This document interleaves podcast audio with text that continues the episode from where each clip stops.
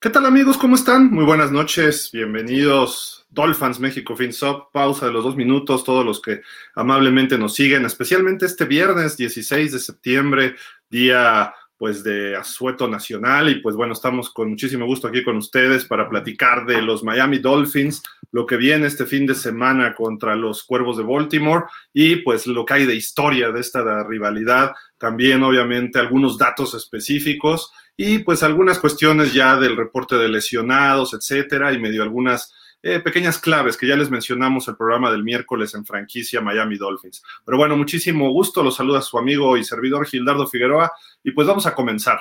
Eh, obviamente el partido va a ser contra el equipo de los Ravens visitando ahí en M&T Bank Stadium en Baltimore, Maryland. La serie favorece a los Ravens y salen favoritos por tres y medio puntos.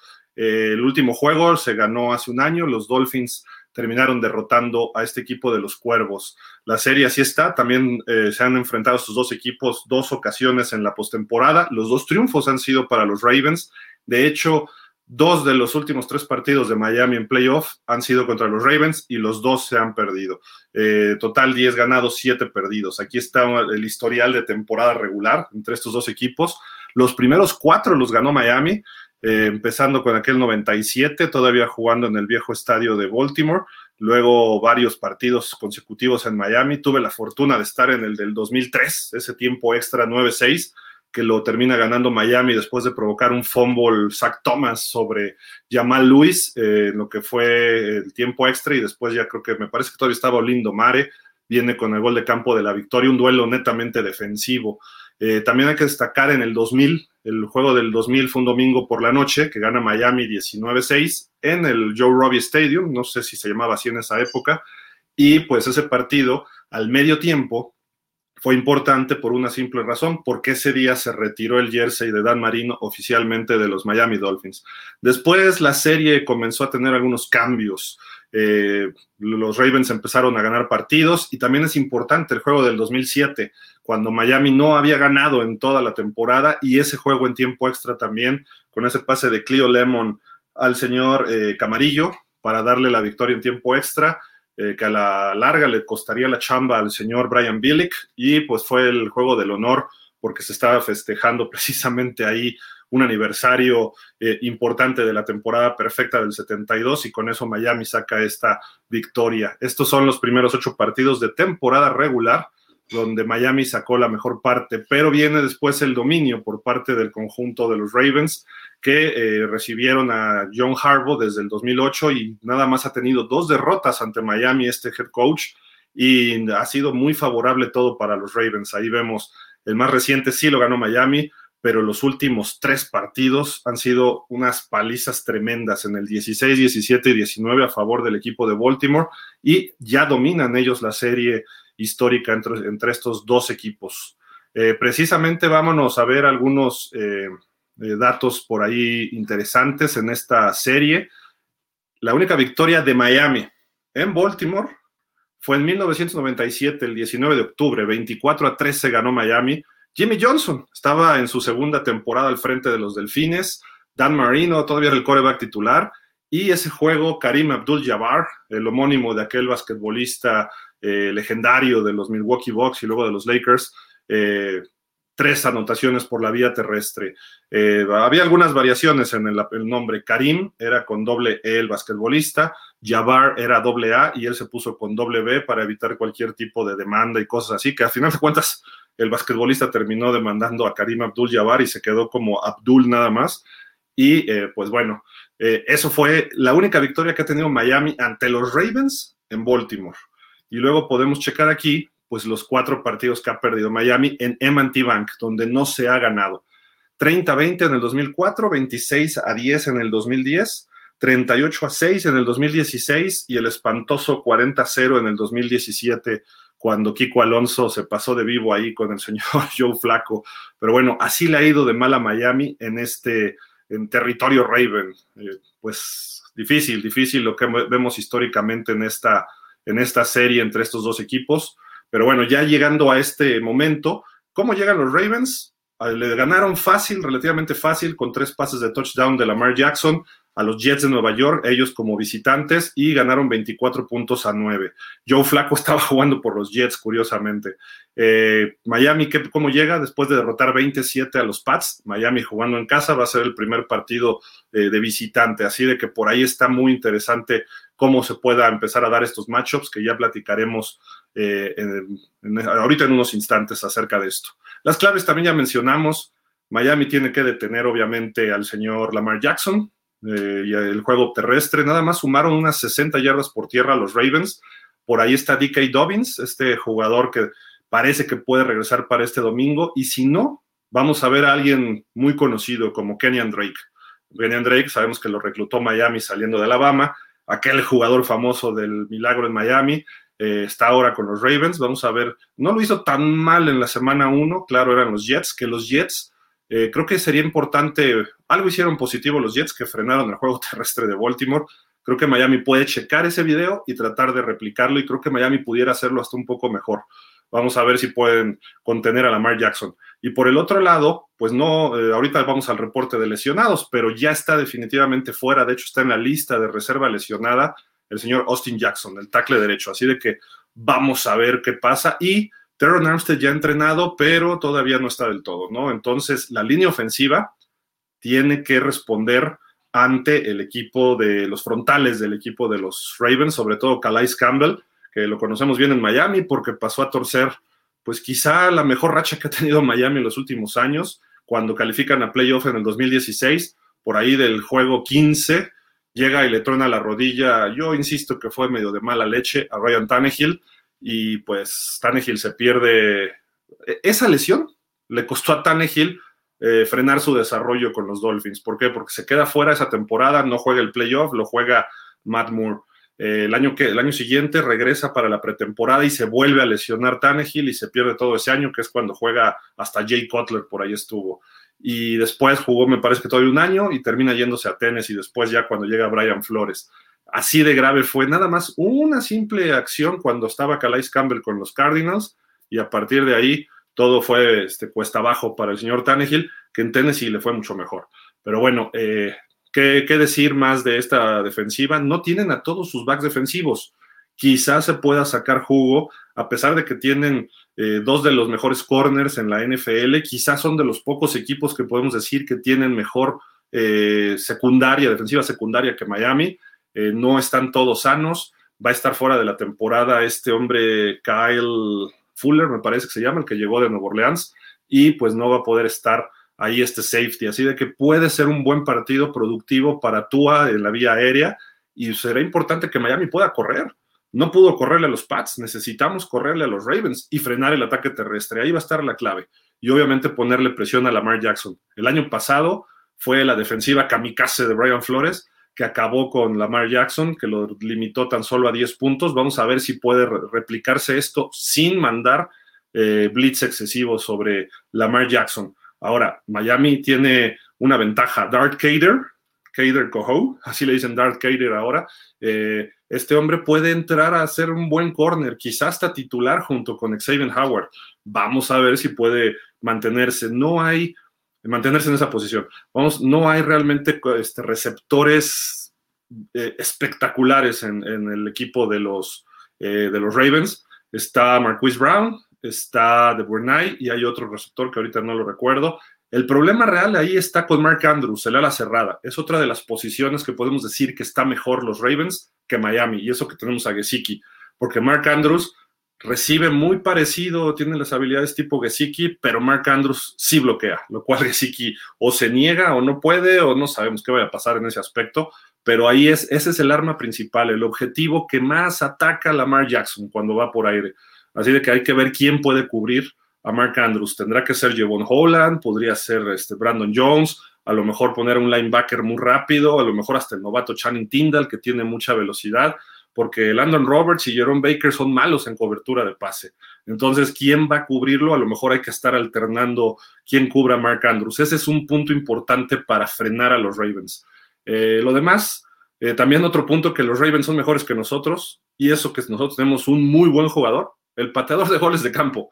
Justin Tucker quizás sea el mejor de todos los tiempos, A mí me gusta mucho Jason Sanders, pero obviamente lo que ha hecho Justin Tucker a lo largo de su carrera, no podemos decir que es mejor Jason Sanders. Además, Tucker ya ganó un Super Bowl, tiene el récord de todos los tiempos de 66 yardas, un gol de campo, eh, en fin, todo, todos esos detalles es una ventaja para ellos. Y luego la ventaja de jugar en casa también es difícil. Miami ya, ya vimos, nunca le ha ganado a los Ravens ahí en ese estadio, que está bonito el estadio ¿eh? de Manti Bank, pero necesita Miami poder ir, meterse a ese estadio y sacar una victoria. Eh, vamos otros datos por aquí, que estos datos están muy, muy interesantes. Déjenme ver, miren. Bueno, Vamos con los datos primero. Si Miami gana, se va a poner dos ganados, cero perdidos, por vez primera desde la temporada 2018, que fue la última de Adam Gase. También sería la segunda ocasión que un coach debutante se pone con ese récord. El último que lo hizo fue Jimmy Johnson en 96, en el año temporada 96. Y luego sería el primer triunfo en M&T Bank y sería el segundo triunfo consecutivo sobre los Ravens desde hace 20 años, la temporada 2002 y 2003. Desde entonces Miami no ha ganado dos veces consecutivas este equipo de los, de los Ravens. Nos tiene la medida en su momento Brian Billick y sobre todo John Harbaugh solo ha perdido dos veces contra Miami. Ahí está una, un dato muy importante y muy crudo para los Dolphins. John Harbaugh eh, tiene de clientes a los Dolphins, ¿no? Ya les da, les da calendarios y todo. Vamos a ver. Y el año pasado se fueron muy dolidos los Ravens de Miami por la derrota.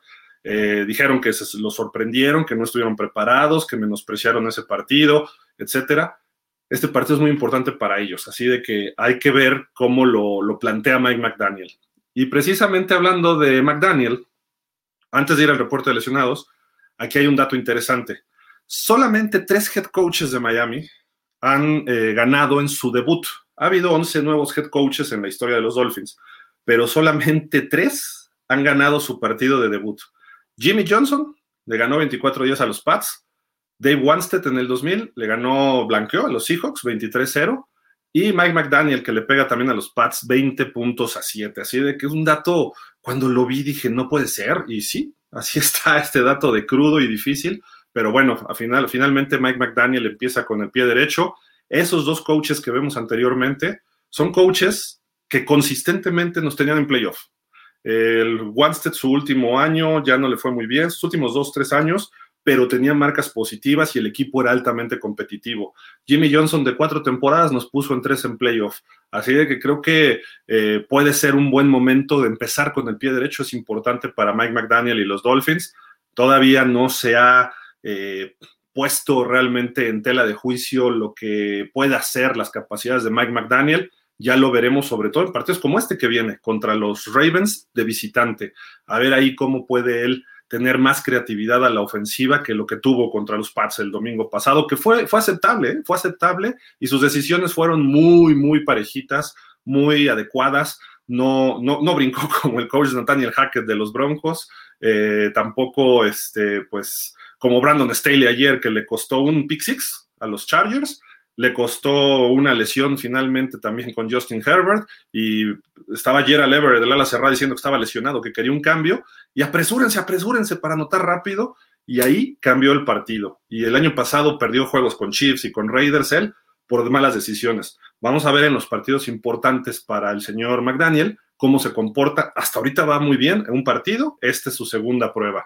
Pues ahí están estos datos. Y vámonos ya al reporte de lesionados. Primero con los Ravens. Los Ravens, eh, pues ahí vemos que hay varios jugadores en calidad de cuestionables, pero eh, solo en duda hay uno, eh, pero todos la verdad parece que van a jugar, el equipo está completo. Quizá DK Dobbins, el corredor, repito, este hombre probablemente pudiera haber acción con el conjunto, pero todavía, J.K. Dobbins, perdón, estaba diciendo DK, no, ese es Metcalf, está como cuestionable, a lo mejor hace su debut, probablemente no lo veamos mucho tiempo en el campo de juego, pero eh, pudiera estar ahí el presente. Vámonos con Miami. Miami ya dijimos está fuera Austin Jackson, hay también varios cuestionables y hay otro fuera, que es Citan Carter, el ala cerrada reserva. Eh, ha habido algunas ausencias en la semana de varios de estos jugadores, pero eh, me refiero de que algunos por veteranos, como es el caso de Xavier Howard, que no ha jugado, que no entrenó, perdón, eh, prácticamente en toda la semana y está como cuestionable, pero no se ha sabido un reporte a ciencia cierta. Eh, dice que es una, algo no relacionado con una lesión y dice una decisión por veterano. Y mismo caso está con Melvin Ingram. Eh, Melvin Ingram, este linebacker externo, edge o como lo queramos llamar, ¿no? Entonces, prácticamente Miami, fuera de dos jugadores, va a estar completo para este próximo domingo. Eh, ya mencionamos a Xavier Howard.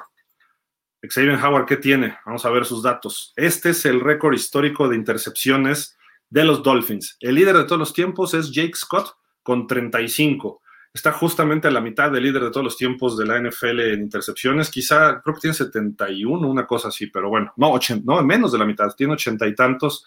Eh, el líder creo que es uno de los vikingos, es muy, muy de otras épocas. Luego Dick Anderson con 34. Sam Madison, que está coachando hoy con 30, eh, actualmente con los Dolphins, tiene 31. Luego viene Glenn Blackwood, uno de los hermanos Blackwood, empatado con Patrick Surtain, con dos intercepciones, Xavier se pone como estos dos grandes eh, backs defensivos de Miami, como Blackwood y como Sortain. Sortain también está en el staff ahora con Miami. Eh, ¿Por qué no pensar que se las puede hacer las dos este, este domingo al señor Lamar Jackson? Eh, pues vamos a, vamos a ver si pueden por ahí subir, por lo menos que tenga uno y se vaya acercando. Está a 8, a 8 de Jake Scott, que es el líder de todos los tiempos el promedio más o menos, del, bueno, lo que yo recuerdo, promedio de este hombre ha estado entre 4 y 7 intercepciones por temporada. Pudiera, si, sale una temporada inspirada, a lo mejor puede convertirse en el líder de todos los tiempos. Si no, por lo menos estaría en la tercera posición acabando este año. Así de que ahí está Xavier Howard. No creo que le tiren mucho este fin de semana. Van a estar atacando ya sea a Dart Kader o sea a Nick Needham o sea, eh, por el otro lado, ¿quién más está de corner por ahí? Pues no sé, ¿no? Hay que esperar también a Byron Jones cuando regrese, pero a lo mejor lo van a evitar lo más posible Lamar Jackson y los Ravens. Así de que pues este dato está también muy, muy interesante. Eh, vamos a ver si se rompen algunos récords y pues eh, Xavier Howard puede subir su, escala, escalar, mejor dicho, en esta lista de interceptores, líderes interceptores de los Dolphins de todos los tiempos. Y estos datos los encontré y también se me hacen interesantes porque cómo está construido este equipo de los Dolphins a través del draft. De primera ronda hay ocho jugadores. Entre segunda y tercera ronda hay 18. Aquí está eh, la base, los cimientos de los Dolphins en la segunda y tercera ronda. Y ahí le ha ido bien a Greer. Entonces, eh, Chris Greer, el gerente general. En cuarta y quinta ronda hay siete y de sexta y séptima ronda hay nueve. Eh, muchos de rondas bajas es donde le ha pegado la lotería a Chris Greer, pero solamente ocho de primera ronda y eso que hemos tenido varias primeras rondas. Eh, del no seleccionados en el draft hay 11 jugadores. Así está eh, cómo se ve el draft de los Dolphins en los últimos años. El roster actual, ¿cómo está? El jugador más viejo de los Dolphins que llegó en el 2016, precisamente, Xavier Howard. por años de experiencia en la NFL, sin importar que haya sido precisamente con Miami. Novato o primer año, cinco jugadores. Segundo y tercer año, 15 jugadores. Cuarto y quinto año, 18. Este, esta cifra es muy importante porque uno cuando desarrolla un jugador, esperas que en su cuarta temporada eh, lo, lo, firmas por cuatro años como novato y en su cuarto año le das ya una extensión porque ya es un veterano consolidado. O es el año en que lo cortas y dejas ir ese jugador. Entonces, que hay 18 en esa posición, ahí es donde empieza a moverse mucho quién se queda en el equipo y quién no. Ahora, no precisamente es que sean cuatro años de experiencia en los Dolphins, son cuatro años de experiencia en la NFL. De sexto a noveno año hay diez jugadores y ya viejitos de, décima, de décimo año hasta mil, solamente cinco. está muy bien balanceado este equipo en ese, en ese aspecto. Y la parte final, la edad de los jugadores. De 22 a 24 hay 16. O sea, primero, segundo y tercer año prácticamente.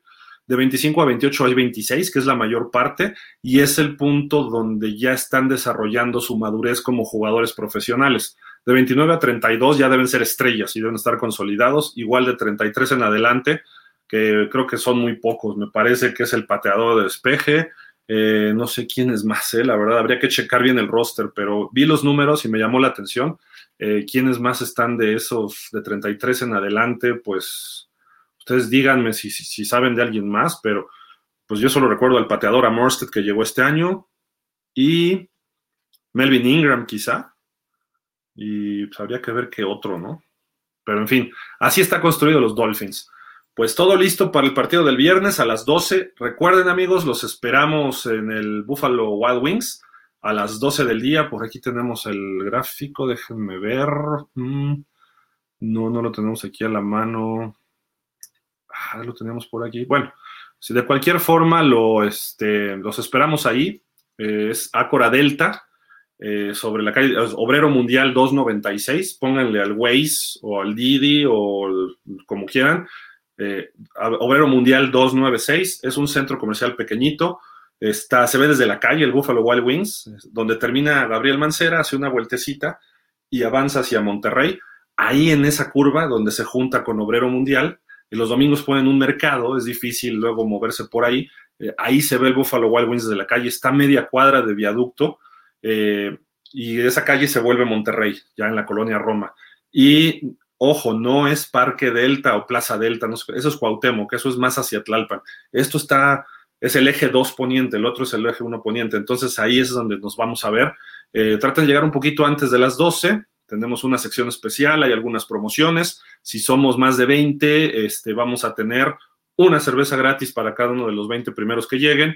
Eh, y podríamos, y además lo que nos ofrece Buffalo Wild Wings es descargar una aplicación en, este, en, el, en el celular y esa aplicación normalmente da 5% del valor de la cuenta en puntos. Ese 5%, este, digamos, si uno consume 100 pesos, le dan 5 pesos en, en, en, puntos, pero bueno, es en pesos para otro consumo posterior pero lo que nos dan a los Dolphins especiales doble de puntos, o sea, 10%. Entonces ahí también ese es otra de, de, los beneficios que nos dan en Buffalo Wild Wings para que ustedes eh, en cuanto vayan descarguen la aplicación, porque hubo varios que fueron el domingo pasado y no la descargaron. Entonces eh, pagaron lo que hayan pagado y no sumaron puntos. Eh, y se tiene que hacer al, al, instante, es lo que me están diciendo. Entonces, porque la aplicación no permite meter tickets de antes. Eso es lo que, lo que está pasando. Vamos a tratar de ver si se puede, de todos los que fueron el domingo y no metieron la aplicación, este, que lo hagan ahorita, pero nada más a ver si esta semana. Tenemos que checar con ellos, pero probablemente no se pueda ya ni técnicamente. Entonces, por favor, cuando lleguen, descarguen la aplicación, digan que van de Dolphins, hay que ir vestidos algo de los Dolphins eh, color aguamarina, naranja o blanco con distintivos de los Dolphins y decir que van del grupo de Dolphins. Nos ponen una sección especial y descarguen, por favor, la aplicación. Les pide un email y también es importante que después me pasen su email con el que descargaron la aplicación para pasárselo a Buffalo Wild Wings para que apliquen el doble de puntos. Porque si no, nada más les van a aplicar el 5% de puntos. Entonces, por favor, eso es importante. ¿Y a qué voy con esto? Porque a lo mejor para la semana 10 el consumo ya con puros puntos sale gratis. Eh, sumando, digamos que de 10 en 10%, pasan 8 o 10 semanas y ya lo que consumimos habitualmente ya te sale gratis. Y para cuando estemos en playoff, va a ser lo mismo y así. Entonces, por favor, no se les olvide descargar la app de Buffalo Wild Wings y ahí nos vemos el próximo domingo. Leo algunos comentarios ya para despedirnos y pues vamos a ver. Nos dice por acá Ignacio Obama, hola tío Dolphin, crack, figura etcétera, etcétera. Hoy ya se escucha, sí, la semana pasada, quién sabe qué relajo pasó. Alfonso Montaño, ya llegamos. Igual, y saludos, Alfonso. Gil, saludos, Dolphins, Aarón Rendón. Ah, qué padre se ve tu, tu este iconito, este. Este, a ver, la tiene, ahí está, este. Se ve padre. Luego Alfonso Montaño, también ahí de Miami, pone. Gil, gracias por ser objetivo y no ser porrista. ¡Ey! Ahorita saco mis pompones aquí. Somos fans, sí, y todos queremos que gane Dolphins, pero dan tanta flojera a los que hoy atacan a Herbert para defender a Tua. Venga, Dolphins. Ey, no me toquen a mi Herbert. ¿Qué pasó? Es mi muchacho. no, mira, este, una cosa es defender y otra cosa es atacar. Tratamos de ser lo más objetivos posible. Eh, hemos dicho mil veces que, pues, técnicamente hay corebacks el 80% de los corebacks de la NFL eh, actuales, titulares, tienen más características técnicas mejor que Tua. Pero Tua puede ganar con sus talentos, que no son los habituales o los que se esperan en la NFL actual. Tua mide un 80, eh, Herbert mide 2 metros, Trevor Lawrence mide 2 metros, Joe Burrow mide arriba de un 90, el brazo de Tua no es igual de potente que estos hombres, etc. Ese tipo de detalles no necesariamente significa que no pueda ganar. ¿no? Y hemos visto otros corebacks con menor talento que tú, que han llegado a Super Bowls y que lo han ganado. O sea, es cuestión de, de darle su tiempo, que madure y que le pongan el sistema adecuado y los playmakers. Y parece que ya los tiene. Ahora ya dependerá de él llevarnos por ese camino, ¿no? Nada más. Y pues uno trata de ser lo más objetivo, ¿no? Y a mi gusto, yo siempre lo dije desde un principio, a mí me gusta Herbert. Y desde que estaba en Oregon y dije, ese muchacho le caería bien a Miami, es el próximo Dan Marino. Miami lo tuvo, así que lo tuvo, fue suyo y lo dejó ir. Y se llevan a Tua. Que Tua yo siempre he tenido mis dudas de él para responder en momentos importantes. A lo mejor me calla la boca en puntos, en juegos importantes este año. Este juego es importante para Tua.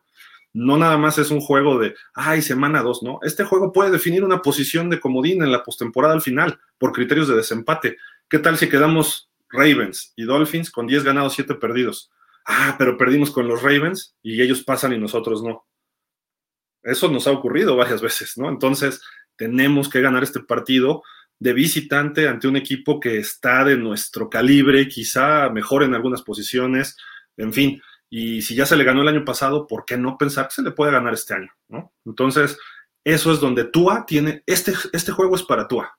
Y además que están mal ahorita un poco de lesionados los backs defensivos de los Ravens, ahí pueden atacar. Nos dice Alfonso Montaño, like también. Ah, muchas gracias, gracias por el like. Sonia Lema, buenas noches Gil. Creo que si utilizan a Gesicki pueden sacar mucho provecho a la ofensiva. Los Ravens estarán pendientes de Gil y Waddle. Sí, hoy puede ser, bueno, no hoy, el domingo puede ser ese, ese factor Gesicki, ojalá, ojalá y lo empiecen a usar. Es, es mi jugador favorito de los Dolphins y a lo mejor hasta se va, esperemos que no. ¿eh? Ya estaba pensando, este, si me compro, el siguiente jersey que me compro va a ser el de Gesicki, pero si no lo quiere McDaniel, pues ¿para qué me compro ese jersey? Mejor me compro el de este, Tyreek Hill, ¿no? Pero bueno, este, esperemos que sí, creo que es buen punto, Sonia. Antonio Valls, hola, ¿es en vivo? Sí, estamos aquí ahorita en vivo. Hola, son las 10.38 de la noche en la Ciudad de México. Dice Ivonne Fregoso, saludos Ivonne, ¿cómo estás? Nos dice David Galo, saludos Gil, ¿qué hubo David? Randy Corona, oye, para la defensa, el nombre rompeolas. no, no, entiendo, Randy, si me puedes, este, dame más detalle porque ando así como que me desvelé ayer viendo el grito. no es cierto. Randy Corona, ¿qué opinas? El nombre rompeolas no entiendo por qué, cómo, es esto. Será. Ay, dame más detalles, o, de dónde viene ese nombre, ¿qué será este Wave Breaker? O cómo? No, no, no, sé, no, no, no, no le entiendo, Randy, perdón, o no estoy enterado. Dice Iván Nakid, Nakid, perdón. Buenas noches. Super X, Jake Scott número uno. Por eso siempre he creído que él debería ser Hall of Famer. Sí, sí, sí, sí. Además fue MVP de un Super Bowl todavía para agregarle, ¿no? Creo que la NFL ha castigado en Hall of Fame a Miami mucho, pero pues, bueno, el Hall of Fame ha castigado a Miami, no es la NFL como tal, aunque todo tiene que ver ahí, ¿no? Creo que sí debería, eh, debería verse más ahí a Miami, ¿no? Más jugadores de Miami, Jake Scott es uno, Bob Kuchenberg es otro, Mark Clayton sería otro, Richmond Webb sería otro, aunque no fue de esas épocas igual que Clayton. Eh, Clayton para mí era mejor que André Reed y André Reed ya entró al Hall of Fame. He visto tackles que no eran mejores que Richmond Webb y Richmond Webb sigue sin entrar. Ni se diga Zach Thomas. Zach Thomas este año tiene que entrar. O sea, ya si no, de veras, es que si hay, hay complot, ¿no? Les eh, acusamos a los conservadores fifís del Hall of Fame que están tratando mal a Miami. Este, eh, creo que habría más, ¿eh? A lo mejor, no sé, habría que analizar más las carreras de algunos, pero pudiéramos pensar en eh, ¿quién, sería de los 70? Déjenme ver.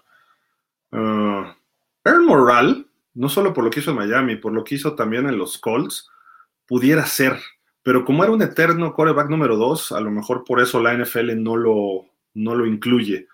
Eh, pero hay, más jugadores de Miami, eh, sin duda alguna, que deberían estar ahí. Ya dije los que me vienen a la mente así de, ahora sí que de pasada, ¿no? Oscar Vázquez dice, considera los juegos de Pittsburgh y Cleveland como de implicaciones de playoff. Pittsburgh va contra Nueva Inglaterra, sí, sí es importante ese juego para tanto para Pats como para Steelers. Eh, Cleveland, ¿con quién va Cleveland? Ay, Dios mío, no me acuerdo ahorita. Cleveland juega en casa y tiene un juego difícil. Ahorita te digo, espérame, dame un segundito. Con los Jets.